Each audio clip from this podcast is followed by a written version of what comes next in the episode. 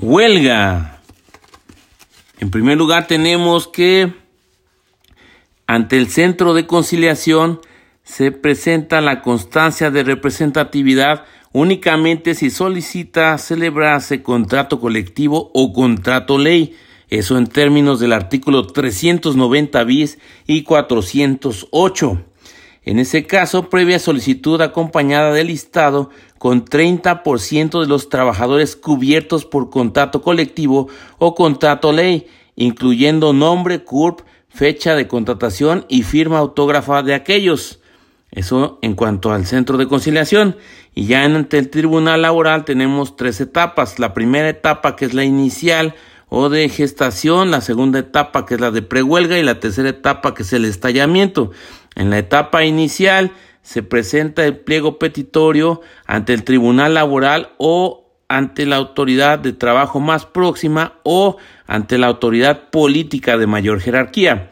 En caso de incompetencia, el artículo 920 fracción segundas dice que dentro del término de 24 horas eh, la parte trabajadora debe de señalar el tribunal que estime competente, se debe de remitir el pliego petitorio al tribunal competente, se da aviso telefónico eh, o por cualquier medio, se envía el expediente cuyas actuaciones conserven eh, su valor, se notifica al Centro Federal para la veniencia de las partes, en términos del artículo 921 bis.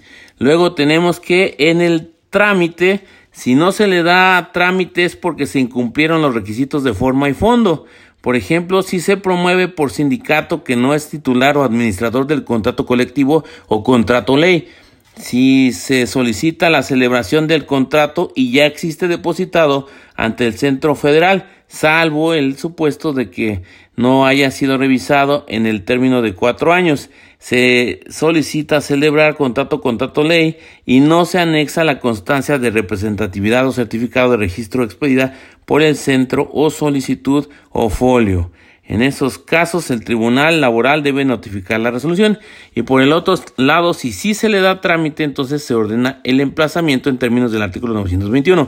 Para esto es importante tener en cuenta que cuando existe este, cuando estamos hablando de la huelga, eh, todos los días y horas son hábiles, eso de conformidad con el artículo 928, fracción tercera. Y bueno, ya en la etapa de prehuelga tenemos que el emplazamiento se debe de realizar 48 horas después de su recepción, de acuerdo al artículo 921, para los efectos de que el patrón es depositario eh, de los eh, bienes de la empresa. Luego dices, se suspende toda ejecución de sentencia y diligencia o embargo o secuestro de bienes, salvo que se aseguren los derechos de trabajadores hasta por dos años de salarios, se trate de falta de pago de cuotas al IMSS o aportaciones al Infonavit, y en ese caso el tribunal resuelve en 24 horas con la audiencia de las partes. Luego tenemos, después del emplazamiento, las 48 horas que se tienen, después de su recepción, tenemos la contestación que se efectúa en el término de 48 horas de acuerdo a 922 Ahí puede ser que exista el incidente de personalidad.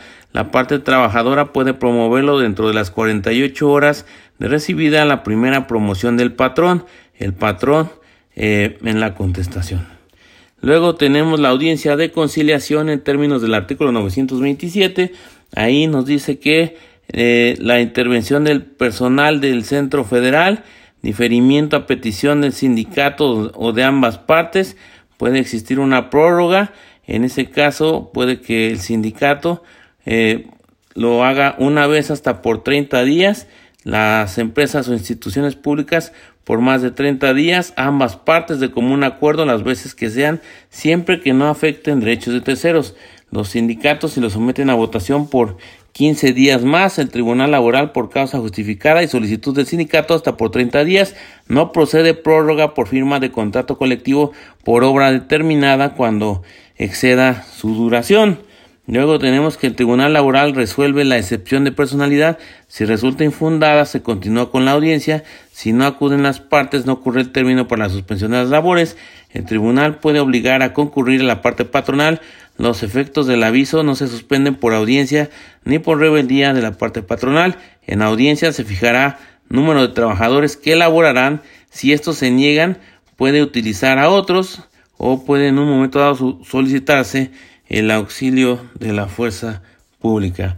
Y luego tenemos ya en la etapa del estallamiento de la huelga, que en ese caso es este estallamiento de huelga o suspensión de labores de acuerdo al 929 de la Ley Federal de Trabajo. En esos casos puede que se solicite la declaración de la inexistencia o ilicitud de la huelga dentro de las 72 horas de estallar la huelga, si no lo solicita la parte trabajadora patronal o terceros interesados dentro de las 72 horas siguientes a la suspensión de labores, se declara legalmente existente. No aplica en caso de huelga solidaria. Entonces ahí tenemos que quienes pueden solicitar la declaración de inexistencia o ilicitud de la huelga son 72 horas. Este pueden ser los eh, la parte trabajadora o patronal o los terceros interesados. Luego los requisitos de declaración de inexistencia o ilicitud a solicitud por escrito, copias para el patrón y sindicato, expresar causas y fundamentos, tratándose de inexistencia, posteriormente no podrán aducirse causas distintas. En caso de la solicitud de inexistencia, debe ofrecerse recuento si se afirma que no se cumple el requisito de mayoría, acompañándose del listado de trabajadores que serán consultados. La contraparte de quien solicitó la inexistencia al momento de hacer sus manifestaciones exhibirá su listado. En caso de diferencia, se dará vista para objeciones. El voto es personal, libre, directo y secreto. El tribunal corre traslado de la solicitud con sus anexos y fija fecha para la audiencia de calificación de huelga dentro de los cinco días que será también de ofrecimiento y recepción de pruebas. Por otro lado, tenemos que en la audiencia de calificación de huelga este, se cuenta con un término de 24 horas, de acuerdo al 930 fracción segunda. Ahí admisión y recepción de pruebas, salvo el recuento diferimiento del desahogo de pruebas en caso de recuento y otros excepcionales, tres supuestos, si se declara inexistente, la parte trabajadora tiene 24 horas para regresar al trabajo. Si se declara inexistente la parte trabajadora tiene 24 horas para regresar al trabajo. Si es ilícita, se dan por terminadas las relaciones de trabajo. Si es ilícita, se dan por terminadas las relaciones de trabajo. Si se declara existente, continúa con la suspensión sometimiento al tribunal laboral, tanto la parte trabajadora como la patronal pueden solicitarlo a través del procedimiento ordinario o procedimiento colectivo de naturaleza económica. El patrón solo podrá ejercer este derecho en caso de que la huelga se extienda por más de 60 días.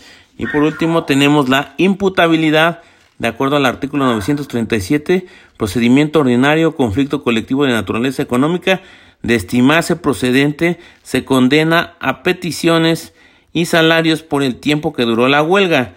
No proceden salarios en huelga solidaria. Y este fue entonces el mapa conceptual de la huelga. Entonces tenemos que ante el centro de conciliación o ante el tribunal laboral, en el caso del centro de conciliación, constancia de representatividad única, si se solicita celebrar contrato colectivo o contrato ley, eh, previa solicitud acompañada del listado del 30% de los trabajadores cubiertos por el contrato colectivo o contrato ley. Ya en la, en la huelga tenemos tres etapas. La primera etapa, la inicial o de gestación. La segunda es la de prehuelga. La tercera, la de estallamiento. En la etapa inicial se presenta el pliego petitorio. Eh, se le puede dar trámite o no se le puede dar trámite. Si no se le da trámite, pues entonces es porque se incumplieron los requisitos de forma y fondo. Si sí se le da trámite, se ordena el emplazamiento. El emplazamiento se debe de efectuar 48 horas después de su recepción. Después se da la contestación también en el término de 48 horas. Existe una audiencia de conciliación y todo eso ya es en la etapa de prehuelga. Eh, prehuelga, emplazamiento, contestación, audiencia de conciliación y finalmente tenemos la tercera etapa, la de estallamiento, es estallamiento de huelga o suspensión de labores, solicitud de inexistencia o ilicitud de la huelga, en su caso en las 72 horas, eh, si en un momento dado no se realiza, pues se tiene por existente, eh, con posterioridad tenemos que eh, existe una audiencia de, de calificación de huelga en el término de 24 horas y finalmente tenemos la imputabilidad, el proceso ordinario o conflicto de naturaleza económica. Y estas fueron entonces las tres etapas de la huelga. Gestación, prehuelga, estallamiento. Y una previa que es la del centro de conciliación. Y sin más, por el momento se despide tu amigo Nomo. Desde el lugar en donde la huelga tiene tres etapas. La inicial, pliego petitorio, trámite, ordena emplazamiento. Prehuelga, emplazamiento, contestación, audiencia de conciliación.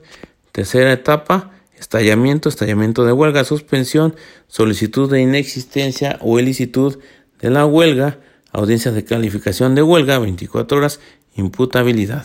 Y sin más por el momento, arrivederci.